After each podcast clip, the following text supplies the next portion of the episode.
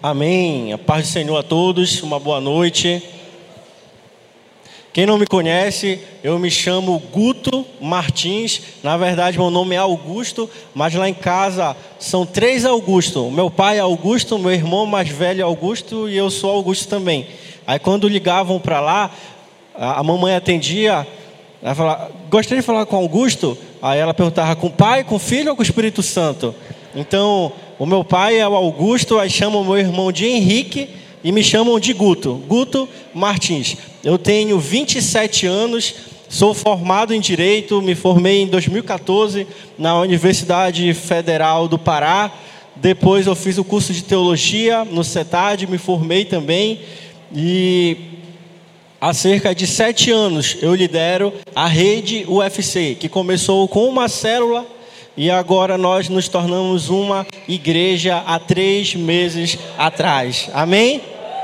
Então, quem não me conhecia, é um prazer me apresentar a você e também é um prazer ter você aqui compartilhando esse culto de celebração a Deus nesse domingo. Você pode dizer um amém bem forte?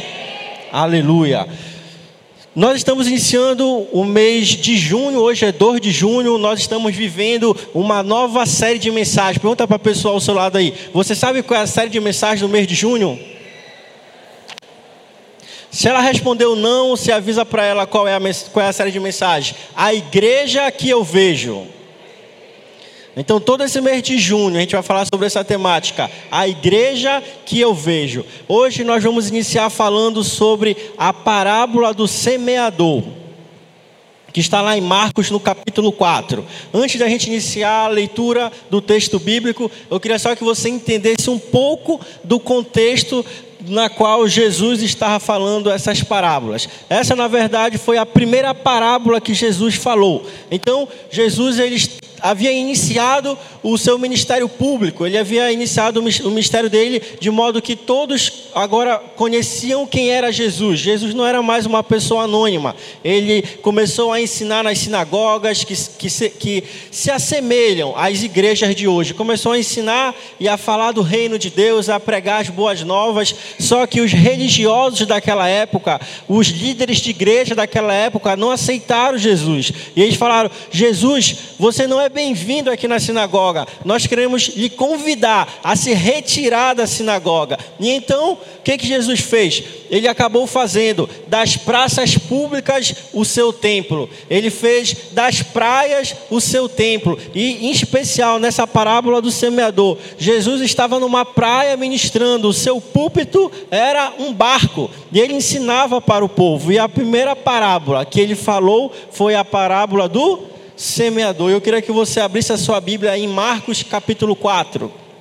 Embora essa parábola esteja em todos os evangelhos sinóticos, que é Mateus, Marcos e Lucas, a gente vai usar o livro de Lucas como referência. Perdão, nós vamos usar o livro de Marcos como referência. Então, abra sua Bíblia aí em Marcos no capítulo 4, do versículo 3 em diante.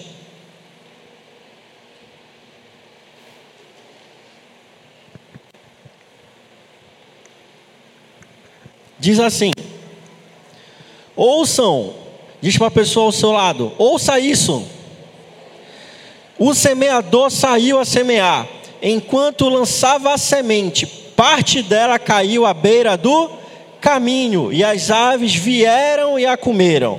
Parte dela caiu em terreno pedregoso, onde não havia muita terra, e logo brotou, porque a terra não era profunda. Mas quando saiu o sol, as plantas se queimaram e secaram, porque não tinham raiz. Outra parte caiu entre espinhos, que cresceram e sufocaram as plantas, de forma que ela não deu fruto. Outra ainda caiu em boa terra, germinou, cresceu e deu boa colheita. A 30, a 60 e até 100 por um. A seguir, Jesus acrescentou: Aquele que tem ouvidos para ouvir, ouça.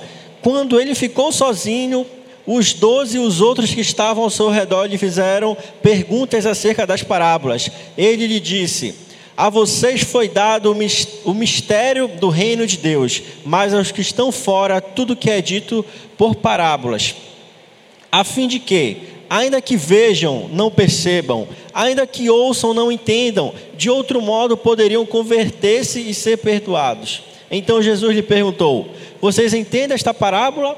Como então compreenderão todas as outras parábolas? Você pode parar até aí?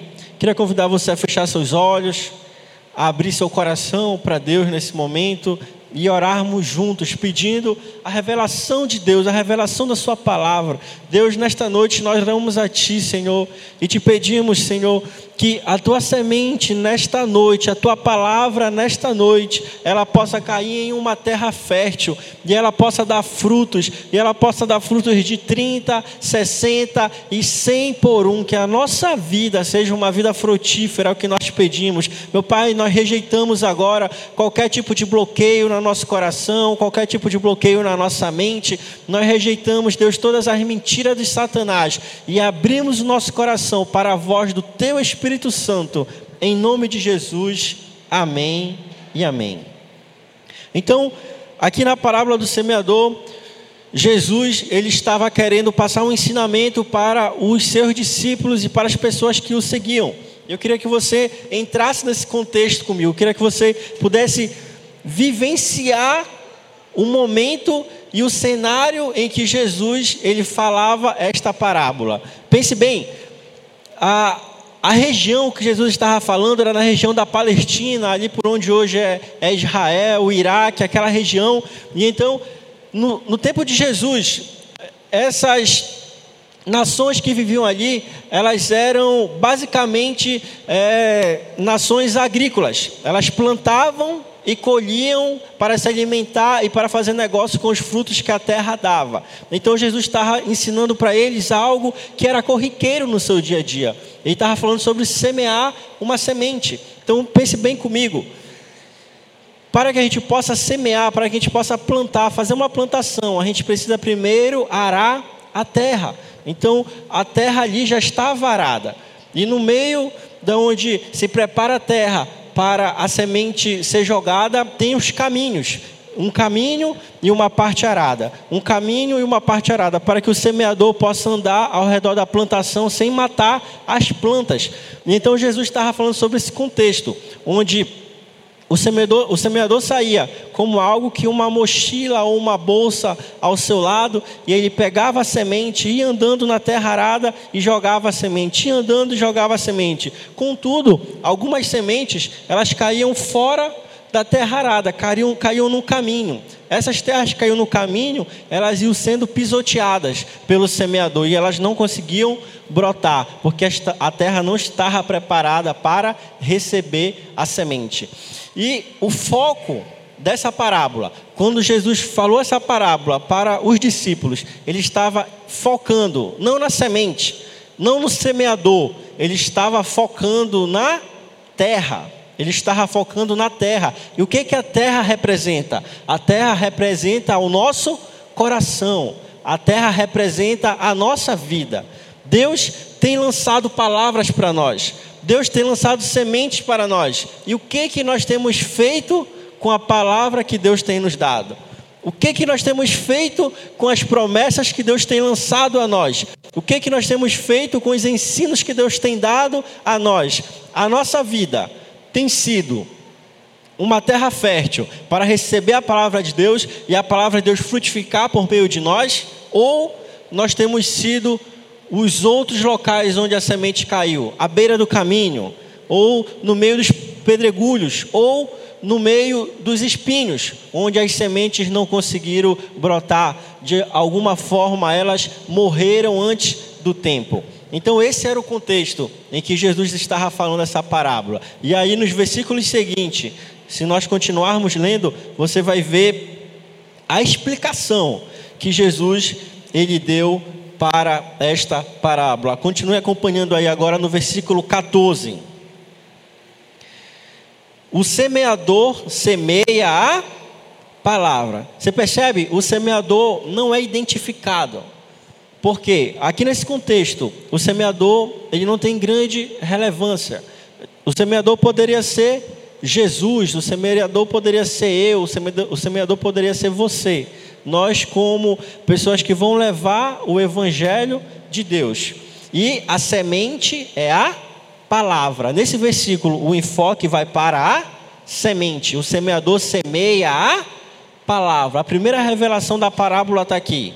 A semente representa a palavra de Deus. Jesus ele ensinava para o povo, ensinava as verdades dos céus, ensinava as verdades do reino de Deus. E você vê que nós falamos aqui de quatro tipos de solo. Em qual desses solos a terra era propícia para receber a semente? Em apenas um. Dos quatro, apenas um terreno, apenas uma terra era fértil para receber a palavra de Deus. Isso representa quantos por cento? Você que é bom em matemática aí, está estudando para o Enem, ou já passou no Enem, ou é da área das exatas, representa 25%. Apenas 25%, um quarto somente da terra era propícia para receber a palavra de Deus. Imagine que todos nós aqui somos terra fértil para receber a palavra de Deus, mas só um quarto vai viver efetivamente, de forma plena, as promessas de Deus para a sua vida. Quem aqui faz parte desse um quarto? Parece que só um quarto mesmo, né? Quem aqui faz, quem aqui faz parte desses um quarto que vai viver plenamente a palavra de Deus em sua vida? Amém. Creia nisso. Nunca se veja como aquele que não vai dar certo. Deus quer que você dê certo. E você sabe que existem técnicas para preparar a terra. Existem técnicas para tirar o sal da terra se for necessário, para tirar a acidez da terra se for necessário, preparar a terra para que ela possa receber a semente e a semente caia em uma terra fértil. Então, deixa eu falar algo para você. Deus não desistiu de você. Deus ele não desistiu de você. Talvez você pense, eu não faço parte desse um quarto. Eu sou, eu sou a terra, eu sou, a, eu sou a, a, a, beira do caminho. Eu sou um marginalizado, eu sou um periférico. Talvez você pense, não, eu sou um pedregulho, eu tenho um coração duro, eu sou um daqueles que tem um coração duro, que não aceita muito bem a revelação de Deus, ou eu sou aquele espinhoso, tudo eu respondo, tudo não é desse jeito, tudo é do jeito que eu quero. Deixa eu falar algo para você. Deus pode mudar a sua vida. Deus pode mudar o seu caráter. Deus pode mudar o seu modo de pensar. Deus pode mudar os seus desejos. Deus pode aplanar os seus caminhos e fazer de você uma terra fértil. E é sobre isso que nós vamos falar hoje. Que Deus, Ele quer que nós sejamos verdadeiros filhos. Os verdadeiros filhos recebem a Sua palavra e a Sua palavra cai em nós, e a Sua palavra frutifica em nós, e nós podemos crescer em Deus e servir de exemplo para outras pessoas, e outras pessoas nos verão como pessoas que têm a palavra de Deus, pessoas que têm a presença de Deus e terão a sua vida transformadas por causa do nosso testemunho. Amém? Vamos agora lá para o versículo 15, que diz assim: Algumas pessoas são como uma semente à beira do caminho, onde a palavra é semeada. Logo que a ouvem, Satanás vem e retira a palavra nelas semeada. A semente que caiu à beira do caminho é uma semente que caiu numa área superficial, caiu numa superfície. Você sabe por que sear a terra? Para a terra ficar mais fofa, para a terra descompactar, ficar mais fofa. E então, quando o semeador joga a semente, a semente ela afunda um pouquinho na terra. Você sabe que para que nós possamos viver o melhor de Deus na nossa vida, nós precisamos deixar de ser cristãos superficiais. Devemos deixar de ser cristãos que conhecem a Deus só de ouvir falar. Do que você conhece a Deus? Ah, eu conheço a Deus do que o pastor fala no culto. Amém. Isso é poderoso. Ah, eu conheço a Deus do que ouviu outra pessoa falar. Ah, eu conheço a Deus do que ouvi alguém testemunhar. Mas deixa eu falar algo para você. Deus, Ele quer que nós conheçamos Ele de forma íntima. Deus quer que nós conheçamos Ele como nossos verdadeiros amigos. Quando Jesus ele fez um dos seus primeiros milagres, ele estava quando ele chamou os discípulos é, na pesca maravilhosa. Jesus estava à beira do mar os seus discípulos vieram, ainda não eram discípulos na verdade, os, os futuros discípulos vieram de uma pesca e não pegaram nada. Foi uma pesca desastrosa, passaram a madrugada toda tentando pescar e não conseguiram pegar nada. Então Jesus falou para eles: voltem para o barco, parem de lavar suas redes, vão aonde as águas são mais profundas. Ele falou onde as águas são mais rasas? Não, onde você vai ver o milagre de Deus? Onde as águas são mais profundas. Deixa eu falar algo para você. Se você quiser ir mais fundo, se você quiser ir mais longe, você vai ter que enfrentar novos desafios. Você vai ter que enfrentar áreas que você nunca enfrentou antes. Você vai ter que enfrentar medos que você nunca enfrentou antes. Você vai ter que gastar mais energia. Para você ir mais longe, você vai se desgastar mais, você vai gastar mais energia, você vai gastar mais tempo, você vai sofrer mais perigos, mas você vai experimentar algo poderoso. Aqueles discípulos experimentaram o maior milagre da vida deles até aquele momento. Eles lançaram a rede, e quando eles começaram a puxar a rede, eles pegaram tanto peixe, tanto peixe, que quase o barco deles afundava de tanto peixe que vinha na rede deles. E eles tiveram que chamar os barcos vizinhos Falaram: olha, venham para cá, venham para cá, tem muito peixe. Eu não estou conseguindo dar conta de tudo que Deus está dando para nós. Eu quero compartilhar com vocês. Eu quero compartilhar aquilo que Deus tem me dado. Eu quero compartilhar o amor de Deus com vocês. Eu quero compartilhar o cuidado de Deus com vocês. Você não tem dinheiro para pagar a sua conta? Ei, deixa comigo. Deus tem me dado tanto. Eu quero pagar uma conta para você também. Eu quero pagar um lanche para você também. Você já pode até ir falando para o irmão ao seu lado aí: olha aí, tá vendo? O lanche hoje é por sua conta. Deus tem abençoado você.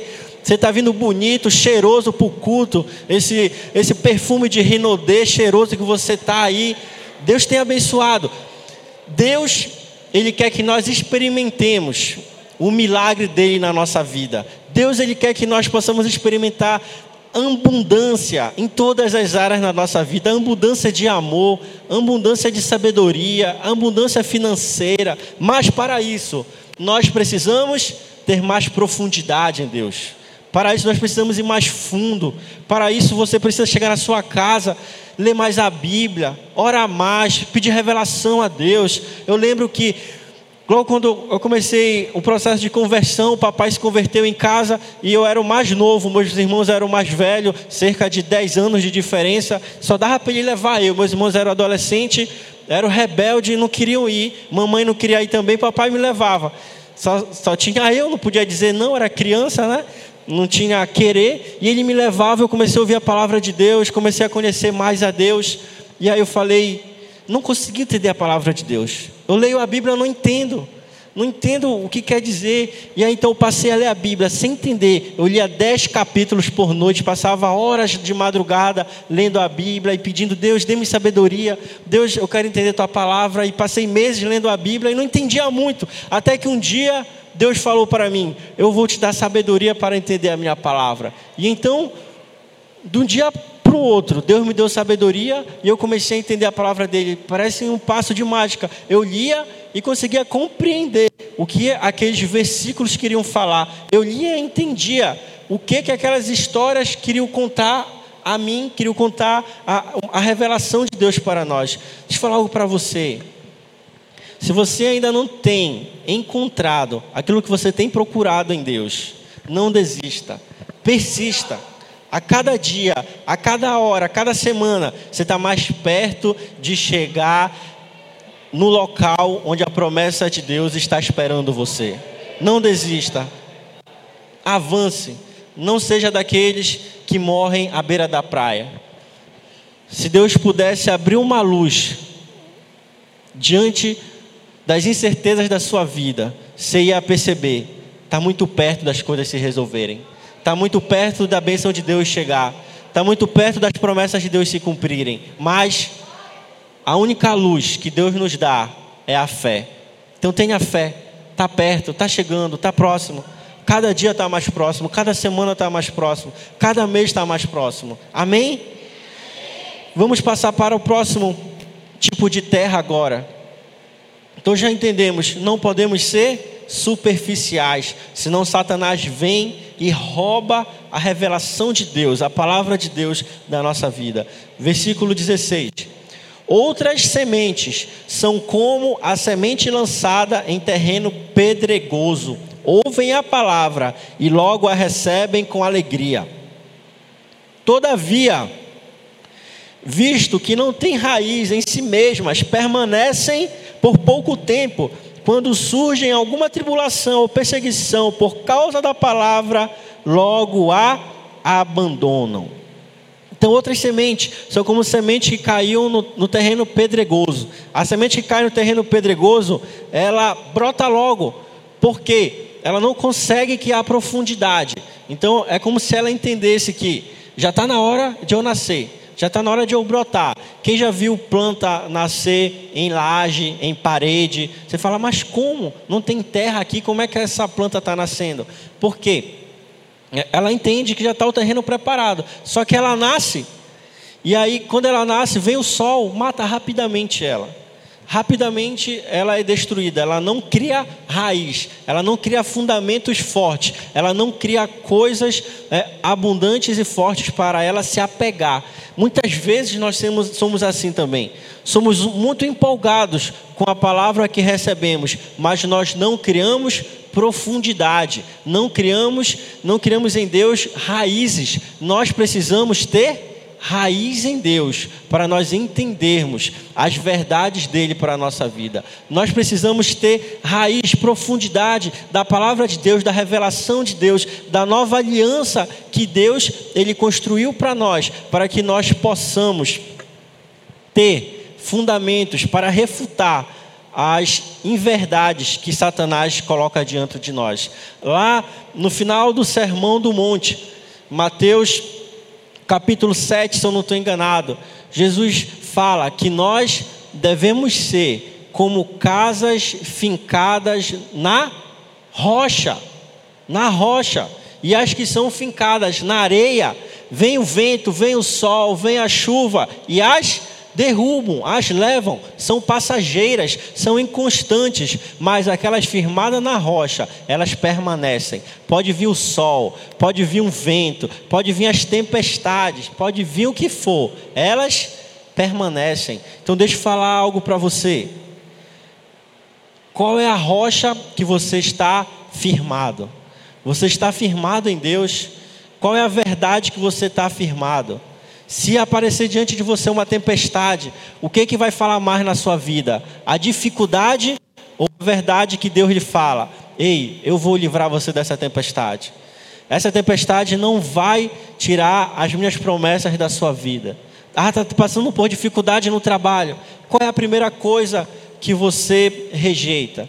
Primeira coisa que você rejeita é Deus, é a igreja, é a sua célula, onde estão firmadas as suas raízes, onde está firmado a sua crença. Nós precisamos crer. A base do cristianismo é a crença. Você sabe o que provocou a, queda da humanidade, a queda de Adão e Eva? Talvez você pense, ah, eles comeram do fruto do conhecimento do bem e do mal. Tudo bem, mas isso foi uma consequência, não foi a causa. Sabe qual foi a causa? Incredulidade. Sabe qual é o, pe o pior pecado que existe? Incredulidade. Incredulidade. Deus, ele salvou uma prostituta chamada Raabe. Jesus Cristo, ele salvou uma prostituta de ser apedrejado. Jesus, ele salvou um político que era corrupto, roubava do povo. Jesus, ele salvou muitas pessoas que fizeram muitas coisas erradas. Jesus salvou líderes cristãos, religiosos, mentirosos que enganavam o povo. Mas quando Jesus entrou numa cidade e aquela cidade, ela não cria que os milagres deles, que o milagre, que o milagre de Jesus vinha do céu, que falava que ele liberta, ele cura por meio de Bezebu, por meio dos demônios. Sabe o que aconteceu naquela cidade? Não experimentaram o milagre de Deus. Preste atenção, preste atenção nisso. Nem um outro pecado havia impedido Jesus de fazer os milagres. Nenhum. A incredulidade impediu o milagre de Jesus acontecer. Os leprosos foram os dez curados. Quanto voltou? Não foram nem quantos, né? Quanto voltou? Só um. Ingratidão não impede o milagre de Jesus. Prostituição não impediu o milagre de Jesus. Ser ladrão não impediu o milagre de Jesus. O próprio ladrão da cruz foi para o céu, que estava ao lado de Jesus. A incredulidade impediu o milagre de Jesus acontecer. Deixa eu falar algo para você. Creia em tudo o que Deus falou para você mas creia com toda a sua força, creia com toda a sua resistência, creia com todo o seu ser, que as promessas de Deus se cumprirão na sua vida. E o seu casamento pode estar mal, o seu namoro pode estar mal, o seu trabalho pode estar mal, mas se você crê que Deus pode mudar a situação, Ele vai mudar, porque a nossa fé move as mãos de Deus, a nossa fé move o favor de Deus em direção a nós. Então não seja como aquela terra cheia de pedregulho, que recebe a palavra de Deus com alegria, mas quando vem as tribulações, quando vem as dificuldades, logo ela desanima, logo ela desiste de tudo aquilo que Deus havia prometido para ela.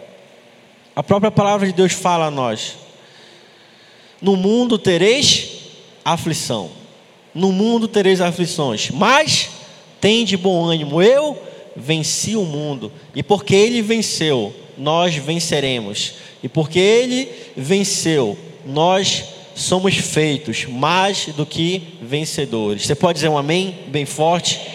Aleluia. Então não seja uma, uma terra superficial, não seja uma terra cheia de pedregulho, também não seja como uma semente lançada entre espinhos, que ouvem a palavra, versículo 18, agora o 19, mas quando chegam as preocupações desta vida, o engano das riquezas e os anseios por outras coisas, sufocam a palavra, tornando-a infrutífera.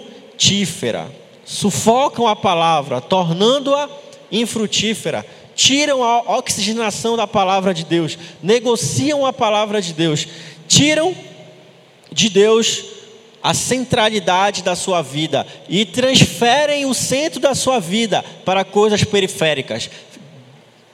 Elas decidem: o meu trabalho é mais importante, o meu namoro é mais importante, a minha faculdade é mais importante, passar num concurso público é mais importante, passar no vestibular é mais importante, a amizade dos meus amigos é mais importante tudo é mais importante do que a centralidade que é a palavra de Deus. Deixa eu falar algo para você. Deus, Ele tem que ser o centro da nossa vida. Mateus 6,33 fala: Buscai, pois, em primeiro lugar, o reino dos céus e a sua justiça. Em outras palavras, buscar em primeiro lugar o reino dos céus e fazer a sua justiça vontade. Justiça é similar, comparado à vontade de Deus, porque somente Deus é justo, somente Deus sabe o que é justiça. Nós não temos o senso correto de justiça. Para mim, justiça é uma coisa, para você é outra. Talvez para você seja justo você ganhar um milhão de reais, para mim seja justo ganhar cem milhões. Então a justiça para nós, ela é variável, mas para Deus ele sabe a medida certa de justiça que cada um de nós merecemos. Então, buscai pois em primeiro lugar o reino de Deus e a sua justiça e o que? E todas as demais coisas vos serão acrescentadas. Então, no, atrás do que você está correndo? Você está correndo atrás do vento ou você está correndo atrás da verdade de Deus para a sua vida? Queria que você prestasse atenção. Tem muitas pessoas aqui que são novas e às vezes pensam que, ah, então eu vou deixar de fazer tudo e agora eu vou só fazer a vontade de Deus na igreja. Não vou mais estudar, não vou mais me preocupar com vestibular, não vou mais me preocupar com trabalho. Só Deus agora, só lá só lá na igreja, só lá na célula, só lá no culto, só nos eventos da igreja. Não é isso que a palavra de Deus está falando. Não é isso. Ela está falando, faça tudo o que você tem que fazer. Você tem que estudar? Estude. Você tem que trabalhar? Trabalhe. Mas o foco da sua vida tem que ser Deus.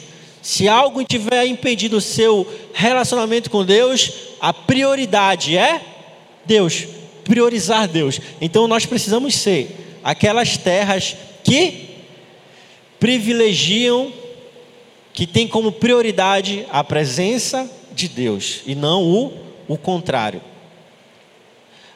Muitas vezes Satanás ele tenta fazer com que nós percamos o foco. Ele coloca muito trabalho na nossa vida, ele coloca pessoas que tiram o foco de Cristo, a gente foca em pessoas, não, não só namoro, não só relacionamento, mas também amizades, às vezes é, grupo de colégio, grupo de faculdade, várias coisas tiram o nosso foco de Deus. Mas Deus ele quer que o nosso maior foco seja a sua presença, o nosso maior foco seja o centro da sua vontade, seja ansiarmos pelo seu reino, seja nós ansiarmos pelo cumprimento das suas promessas nas nossas vidas. E para finalizar, lá no versículo 20, diz assim: Outras pessoas são como uma semente lançada em boa terra, ouvem a palavra e aceitam-na, e dão uma colheita de 30, 60 e até 100 por um. E ele lhes disse: Perdão, só até aqui é o 20. E as outras pessoas são como a semente lançada em boa terra, que ouvem a palavra, aceitam-na e dão uma colheita de 30, 60 e até 100 por um. A última semente, que caiu na terra fértil, ela multiplicou. Multiplicou.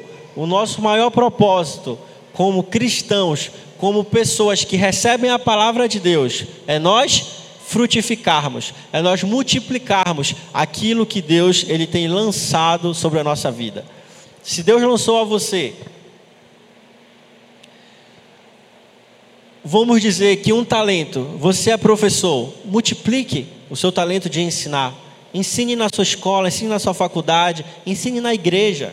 Ensine as pessoas a entenderem a Bíblia, ensine as regras gramaticais, ensine matemática, ensine o que você puder.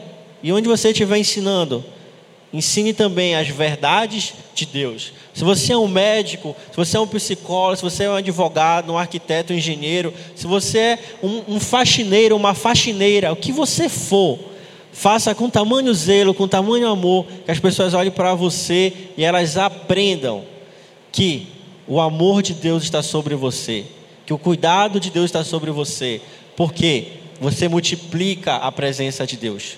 Você multiplica o reino de Deus em você e as pessoas são transformadas por meio da sua vida. Você pode dizer um amém bem forte? Para finalizar, eu queria que você abrisse a sua Bíblia lá em Romanos capítulo 8.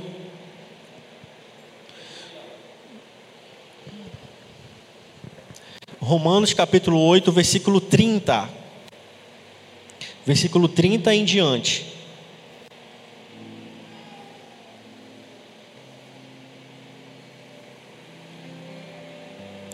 Diz assim: Assim Deus chamou os que havia separado, não somente os chamou, mas também os aceitou, e não somente os aceitou, mas também repartiu a sua glória com eles. Diante de tudo isso, o que mais podemos dizer? Se Deus está do nosso lado, quem poderá nos vencer? Ninguém, porque nem Ele mesmo deixou de entregar o próprio Filho, mas o ofereceu por nós. Se Ele nos deu o seu Filho, será que não nos dará também todas as coisas? Quem acusará aqueles que Deus escolheu? Ninguém, porque o próprio Deus declara que eles não são culpados, você não é culpado. Será que alguém poderá condená-los? Ninguém, pois o Cristo Jesus, quem morreu, ou melhor, quem foi ressuscitado está à direita de Deus e ele pede a Deus em favor de nós.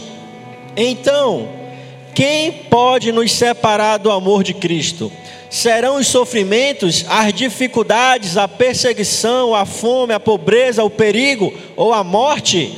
Como dizem as, as Escrituras Sagradas.